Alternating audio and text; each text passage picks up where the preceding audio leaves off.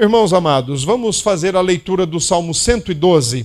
Esse é o salmo que nós vamos usar agora para a nossa reflexão bíblica. Como nós passamos um bom tempo nesse ano, né, abordando o livro dos Salmos, ou o Saltério, então não, não, não faria diferente hoje. Inicialmente eu estava indeciso qual o salmo seria lido nesta noite.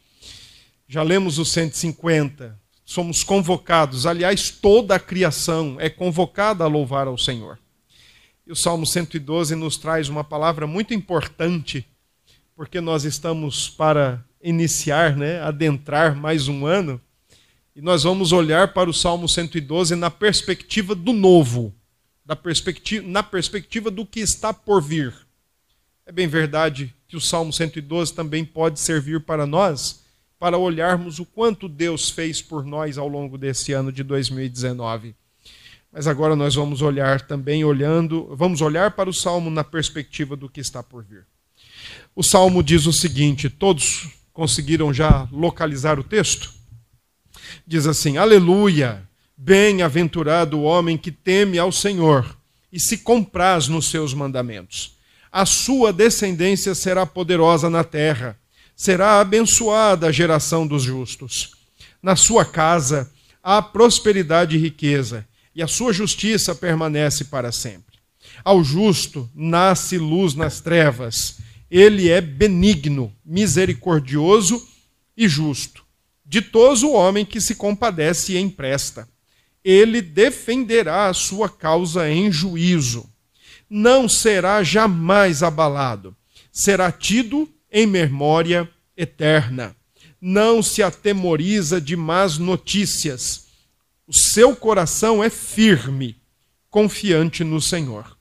O seu coração, bem firmado, não teme, até ver cumprido nos seus adversários o seu desejo. Distribui, dá aos pobres. A sua justiça permanece para sempre, e o seu poder se exaltará em glória o perverso vê isso e se enraivece, range os dentes e se consome. Desejo dos perversos perecerá. Amém. Vamos orar mais uma vez? Querido Deus, a nossa gratidão é no nome de Jesus. E gratos somos ao Senhor nesta noite, por mais uma vez, sendo essa tão especial para nós, Igreja de Jesus, a última que nós nos reunimos neste ano. Louvamos o Senhor por ter nos conduzido até aqui, por ter nos sustentado, livrado, provido. Nós louvamos o Senhor por tudo. Louvamos o Senhor por cada palavra do Senhor que nós ouvimos ao longo desse ano. Elas vieram de encontro ao nosso coração, vieram de encontro com a nossa alma, certamente nos trouxe mais crescimento e conhecimento de Jesus. Agora, Pai, nós oramos mais uma vez, pedindo ao Senhor que ministre a tua palavra ao coração da tua igreja. E que a tua palavra, Senhor, imprima no nosso coração o desejo, a voluntariedade, o apreço, o amor pelo Senhor e de termos um novo ano conduzido por amor ao Senhor. Se conosco neste momento. Assim oramos em nome de Cristo Jesus. Amém. Irmãos, quando Jesus disse: Conhecereis a verdade e a verdade vos libertará, ele não estava brincando. E quando ele disse isso, ele também não estava deixando absolutamente nada de fora. É bem verdade que quando ele disse isso, ele se referia ao julgo, à escravidão, às algemas do pecado. Mas, com, consequentemente, uma vez livres, livres para sempre. Eu gostaria que você pensasse nessa noite que quando nós professamos a nossa fé em Cristo, nós de fato estamos livres. Estamos livres das superstições. Nós não precisamos ir à praia pular sete ondas para ter um ano bom. Não precisa você guardar sete caroços de uvas ou sete caroços de lentilha na sua carteira se você quer ter muito dinheiro no ano que vem.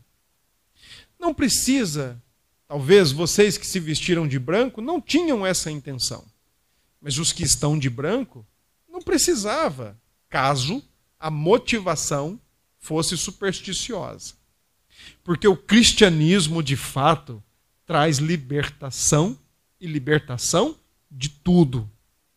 Você não precisa ter medo do que vai acontecer em 2020. É um ano novo, é um ano inédito, mas não se preocupe. O Deus que eu e você servimos, servimos, ele não só sabe o que vai acontecer, como ele já vê todos os acontecimentos como, como uh, ocorrendo, e além disso, está tudo escrito.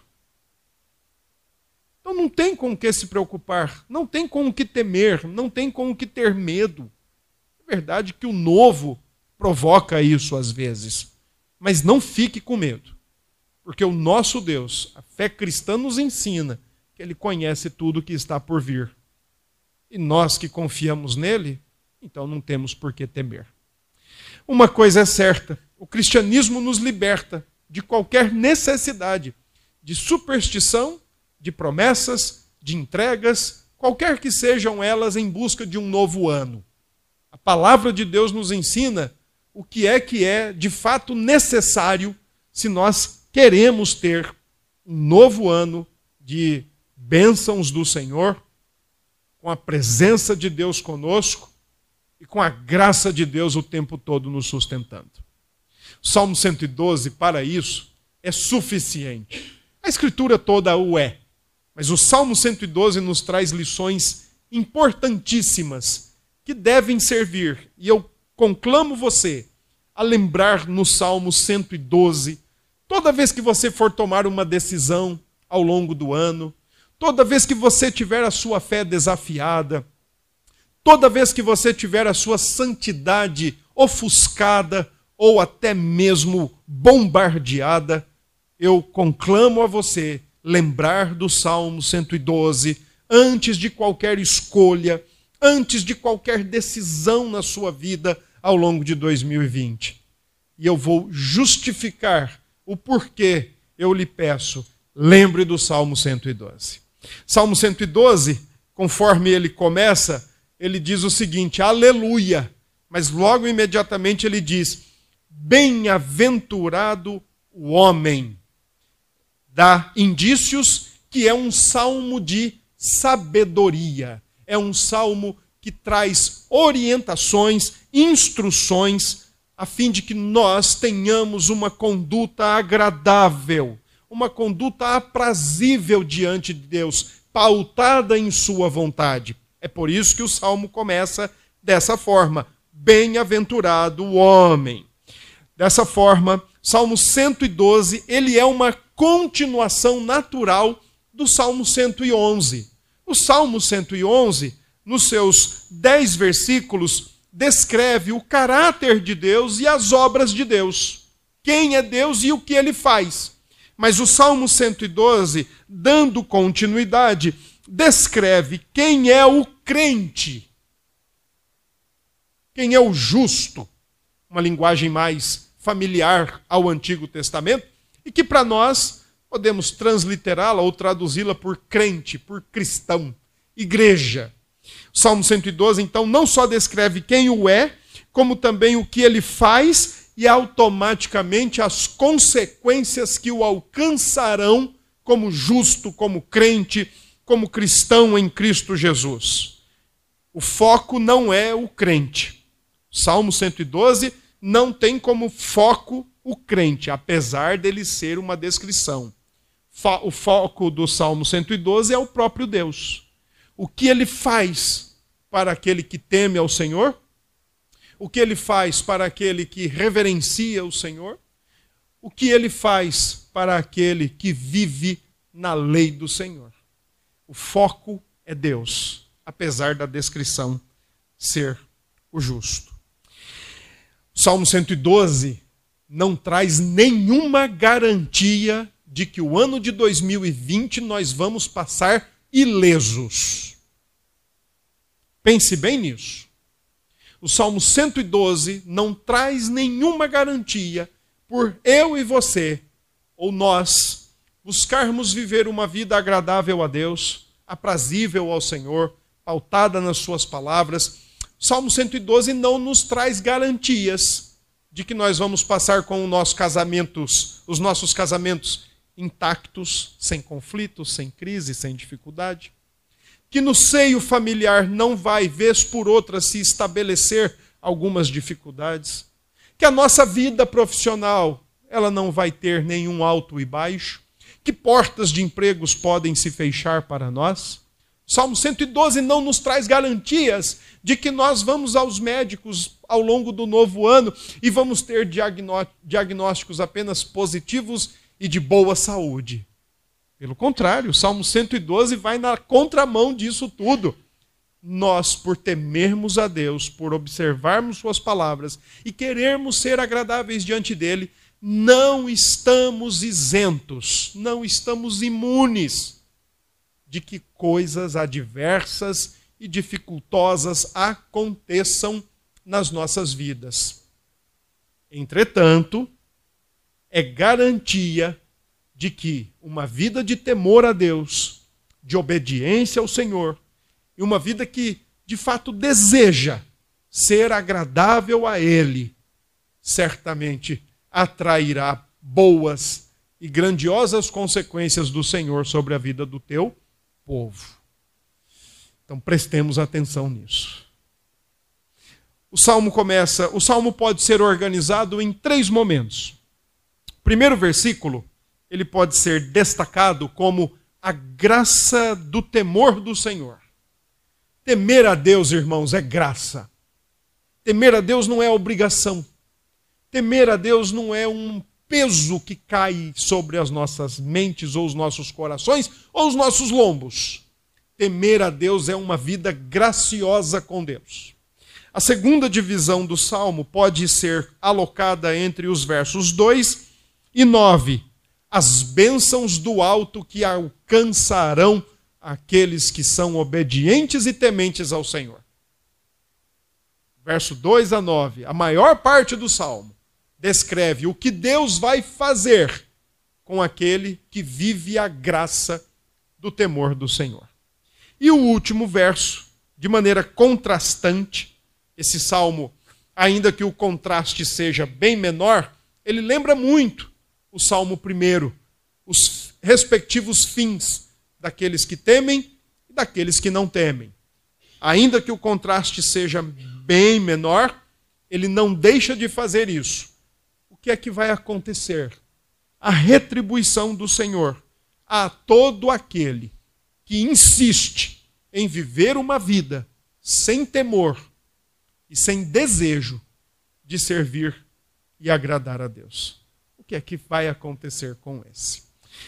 Então vamos rapidamente olhar para o texto. Versículo 1, a graça do temor do Senhor. O salmo começa com uma expressão de alegria, uma expressão de louvor a Deus. Aleluia! E, inclusive, é, o feriado do dia 1 de janeiro tem como nome né, a confraternização universal ou a fraternidade universal entre os povos. É verdade que ele não é comemorado em todos os povos, entre todos os povos e entre todas as culturas do nosso mundo. Algumas nações não o comemoram, por entender o calendário de outra forma. Algumas culturas não o comemoram, estão em outra datação. Nós estamos no ano de 2019, partindo para 2020. Isso é fruto do calendário cristão. Mas há, por exemplo, nações como o próprio Israel e a própria China um exemplo, que não celebram esse ano novo, não seguem esse calendário chamado cristão. Mas uma coisa é certa, irmãos: Deus deixou uma palavra. Uma palavra. Que a despeito, a despeito de qualquer idioma e dialeto da face da terra, uma palavra, ela é praticamente pronunciada da mesma forma. Aleluia. Só muda ali a entonação, só muda o sotaque. Mas ela é pronunciada da mesma forma. O salmo começa então com uma palavra que universalmente, a despeito das distintas línguas, todos nesse momento poderiam estar dizendo: Aleluia, louvado seja o Senhor. E imediatamente o versículo 1 apresenta a graça do temor do Senhor. Bem-aventurado, homem é o homem. Feliz, mais que feliz, abençoado ou abençoada. A palavra homem aqui está sendo usada no seu sentido mais genérico possível. Não é uma palavra aplicada ao gênero masculino, mas é uma palavra que está sendo aplicada a todo ser humano de maneira muito genérica, homens, mulheres.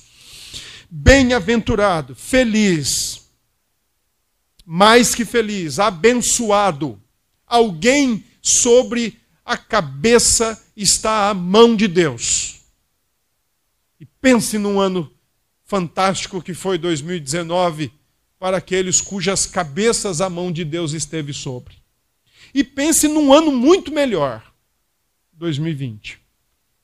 Se sobre nossas cabeças a mão de Deus estiver sobre o tempo todo para abençoar, para guardar, para nos preservar, para nos livrar, para nos conduzir, para nos dar lampejos de direção quando as coisas estiverem meio turvas. Bem-aventurado, abençoado é o homem, abençoado é a mulher. E aí então, a graça do temor é descrita de duas formas. Primeiro, ele teme ao Senhor. A palavra teme, longe de comunicar a ideia de medo, pavor ou fobia, a palavra temor tem a ideia de obediente reverência. Abençoado, portanto, é o homem, é a mulher, é o jovem, é a jovem, é o adolescente, é a adolescente que posta-se diante do Senhor em obediente reverência. Que sabe que o Senhor está em todos os lugares. Lembrando a linguagem do provérbio, os olhos do Senhor estão por todos os lados, contemplando os maus e os bons. A palavra de Deus diz que não tem um só lugar na face da terra e dentro da criação que Deus não esteja presente. Portanto, como diz o próprio Salmos, como diz o próprio livro de Provérbios, o temor do Senhor é o princípio da sabedoria. Viver em obediência reverente diante de Deus nos traz uma vida sábia. Às vezes nós, às vezes não. Toda semana, ao findar do culto de domingo, os irmãos já devem lembrar, eu sempre peço a Deus que nos dê uma semana segundo a sua vontade, mas que ao mesmo tempo nos dê sabedoria para vivermos bem diante dele, com ele e para ele. O temor do Senhor. O temor do Senhor é este princípio indispensável para um viver sábio. Saber que Deus está nos vendo o tempo todo. Saber que, ao, ao mesmo tempo em que nós não estamos juntos muito tempo, Deus está o tempo todo conosco. A graça do temor, então, leva em consideração a vida na presença de Deus o tempo todo e em todo o tempo.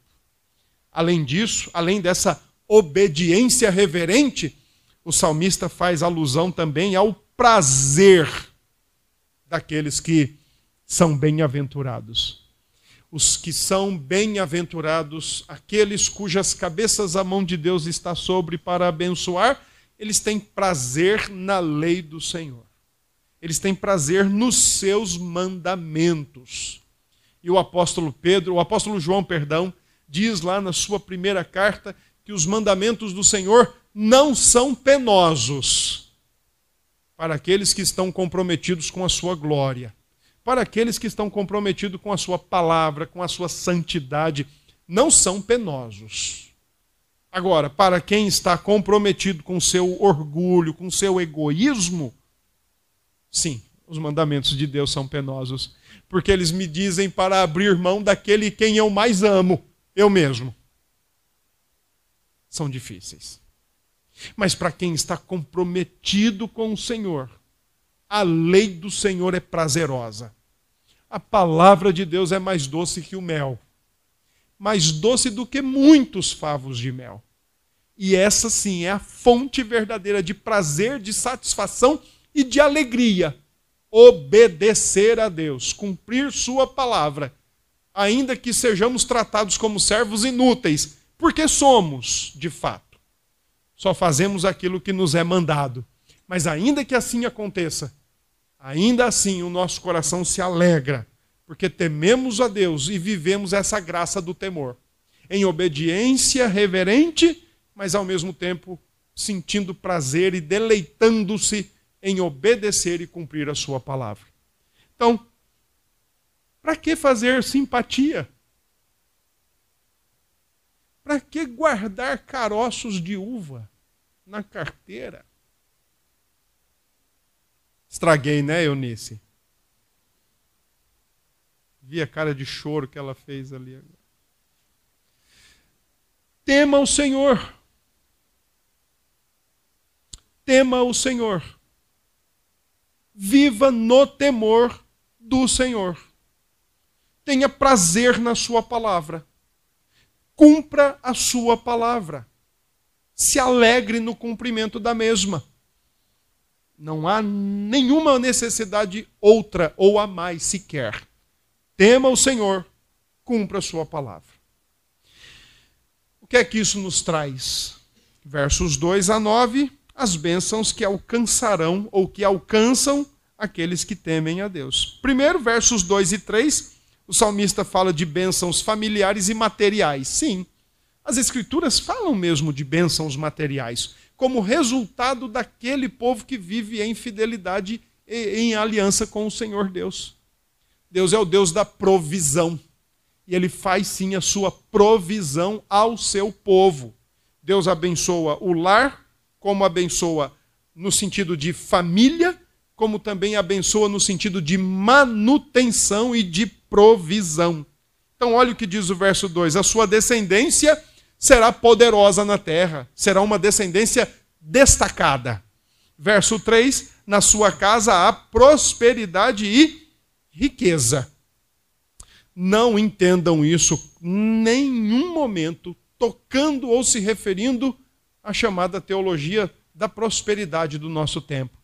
Mas entendam, sim, que viver em aliança com Deus um dos grandes aspectos desta aliança é exatamente prover as necessidades do seu povo. E ele proverá a necessidade da sua igreja, se esta viver de fato em temor e prazerosa em seus mandamentos. Ele tanto abençoa a família, como também abençoa as, o material ou financeiro da família.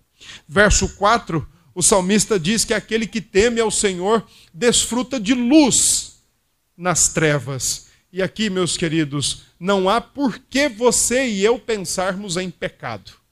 Trevas aqui não é nenhuma alusão a pecado. Trevas aqui no verso 4 é aquele momento do dia ou do mês ou da semana que nós achamos que está tudo escuro ao nosso redor e que nós não temos meio que uma direção ou uma decisão a ser tomada, dúvida tomando conta do coração, incertezas, inseguranças, porque o próximo passo pode comprometer tantas coisas, o salmista diz: ele vai trazer luz em meio aos momentos mais atribulados e turbulentos da vida. Ele vai te dar direção. Ele vai te dar direção. Tema o Senhor se compraza em seus mandamentos e ele vai te dar luz e direção nos momentos mais oportunos, mas também mais difíceis, que nós vamos enfrentar. Eu gostaria muito de dizer para vocês que 2020 nós não vamos enfrentar um sequer. Não posso. Mas eu posso dizer para vocês, temendo ao Senhor e se comprazendo em Sua lei, ele há de nos dar luz e direção sempre que se fizer necessário. Verso 5, o salmista diz que o homem que é ditoso é aquele que se compadece e empresta. O salmista aqui está dizendo que aquele que teme ao Senhor, ele é generoso. A expressão ditoso aqui poderia ser traduzida por generoso Sejamos mais generosos ao longo desse ano de 2020. Menos apego, menos avareza, menos idolatria ao dinheiro, ao material. Sejamos mais generosos. O texto está falando, leia o verso 5 com a palavra, ao invés de ditoso, leia com a palavra generoso. Generoso o homem que se compadece e empresta, o Senhor vai defendê-lo. Aqui a ideia é: aquele que é generoso imita Deus, porque Deus o é generoso também. Sejamos generosos. O temor do Senhor deve provocar essa generosidade em nós. Versos 6 a 9, então aí vem de maneira mais apoteótica, né, de maneira mais subindo a montanha, o salmista diz: Aquele que teme ao Senhor e se compraze nos mandamentos da tua palavra, esse será inabalável. E olha que interessante o que diz o verso 6. Não será jamais abalado, ele sempre será lembrado. Memória eterna, sempre será lembrado. O Senhor vai sempre se lembrar dele. Mas Deus esquece? Não. É uma linguagem poética mas o Senhor estará sempre com os olhos atentos, se lembrando de abençoar, de guardar e de dirigir o seu povo.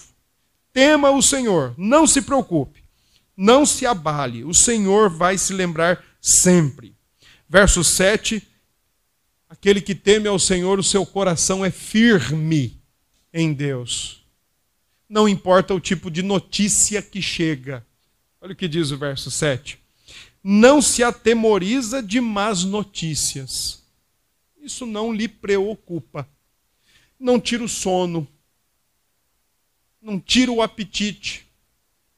Não lhe deixa irritadiço ou irritadiça. Porque o seu coração é firme no Senhor. Não importa quantas notícias, mas talvez nós tenhamos que lidar no ano que vem. Mas é fundamental que o nosso coração esteja firmado no Senhor.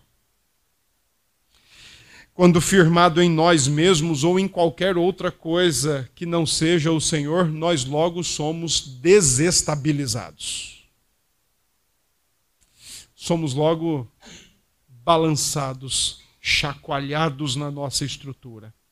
O salmista diz o contrário: quem teme a Deus e se compraz em seus mandamentos, não se atemoriza com más notícias, porque o seu coração é firme e ele é confiante no Senhor. Verso 8, o salmista diz: O seu coração é bem firmado, ou seja, ele é bem alicerçado no Senhor. Temer a Deus, viver em obediência reverente, cumprir, amar Sua palavra, é estar alicerçado no próprio Deus coração está firme. E verso 9, ele tem mais para oferecer do que para querer. Porque ele é generoso, o seu coração está firme no Senhor e ele ama a sua lei. Não se preocupa com o que acontece, sua casa é bem guardada, é abençoada, provisão do alto é para a sua vida, então não se preocupe com isso. Por fim, o verso 10 apresenta então a palavra de contraste. O contraste vem com a retribuição do impenitente. O verso 10 é uma figura, é uma descrição daquele que é o oposto, é totalmente o contrário daquele que teme ao Senhor. É o oposto.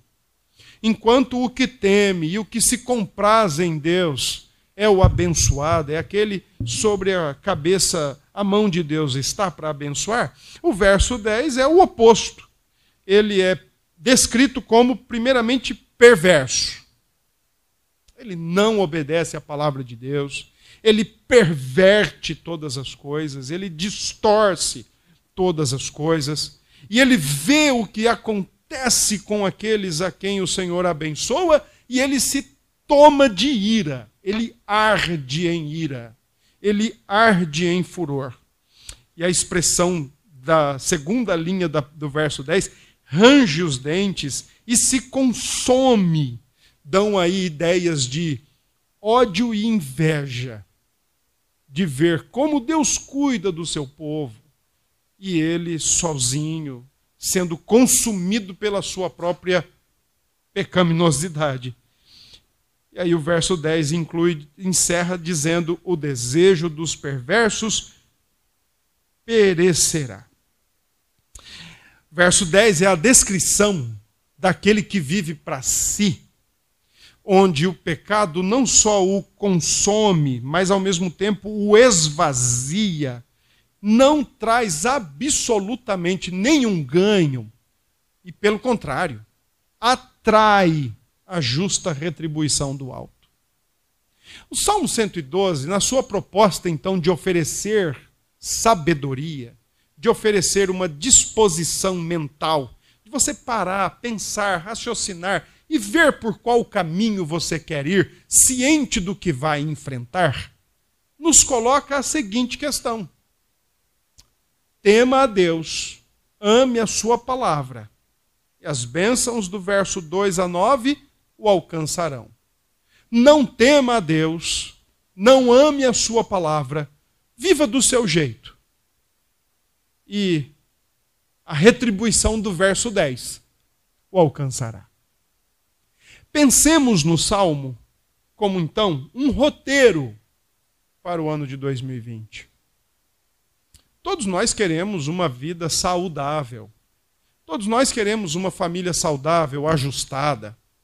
Todos nós queremos a provisão para o nosso dia a dia, do nosso lar, a nossa mesa, a nossa dispensa, o nosso armário o nosso bolso. Todos nós queremos isso.